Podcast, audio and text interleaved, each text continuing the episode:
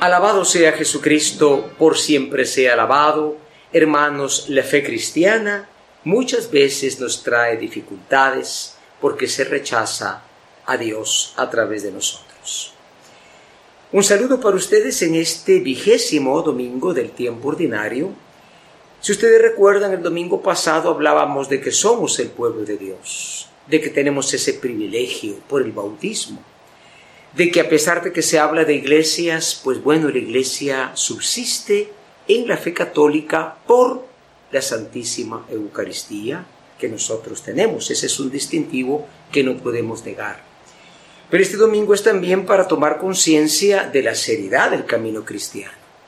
Aunque no hacemos mal a nadie o no queremos hacerlo, la fe es rechazada, es criticada como enemiga de la libertad, del progreso y del egoísmo humano. Ustedes saben que las noticias siempre se habla de atentados contra la iglesia. Papa Francisco es muy admirado, pero hay persecución a la iglesia en muchos países. Por eso Cristo nos pide una opción. Si somos su pueblo suyo, también preparémonos. No para causar conflictos, pero sí para sufrir el conflicto que está en contra de su iglesia. En un mundo donde nosotros a veces no lo pensamos. Puede ser nuestra familia, pueden ser nuestros amigos. Hoy comienza esta situación cuando a Jeremías, el profeta de Dios que decía la verdad, lo echan en un pozo. La gente no quiere escuchar la verdad, quiere escuchar lo que le gusta, como en tantas iglesias, ¿no? Que serás millonario, que serás rico, que Dios te va a dar grandes bendiciones, a veces con trabajo o sin trabajo. Ustedes saben que hay corrupción en todas estas llamadas iglesias. ¿eh?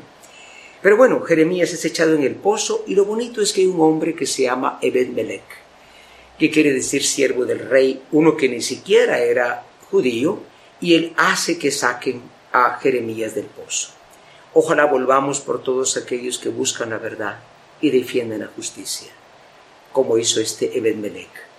Señor, date prisa en socorrerme, dice el Salmo 39. ¿Por qué? Porque es Jeremías el que está en ese pozo, en ese pozo de rechazo, en ese pozo que vale para todos los tiempos de la persecución. ¿Cuántos cristianos no son asesinados diariamente en el mundo? Las noticias ni les importa ni lo dicen. Pero ustedes saben que han sido matadas gente, cientos de personas en las misas, en África, por ejemplo, ¿no? Dios mío, ayúdame, porque yo he puesto en ti mi confianza. Por eso la carta de los Hebreos continúa dándonos estos ejemplos de fe. Nos habla de cómo nuestros antepasados pues tuvieron el valor de vivir su fe, como dice, esperando contra toda esperanza, haciendo lo posible para vivir fieles a Dios en medio de la persecución. Y es el Señor Jesús el que pone el punto final o el punto principal en el Evangelio. Dice, no he venido a traer la paz, sino la guerra. Esto parece extraño, Él es el príncipe de la paz. Pero Cristo no quiere engañarnos como estas falsas iglesias. Todo será bien, todo será bendición. Él es realista, Él mismo fue crucificado. ¿Qué quiere decir esto? Que muchas veces hay que ser una opción por Él cuando estamos en familia.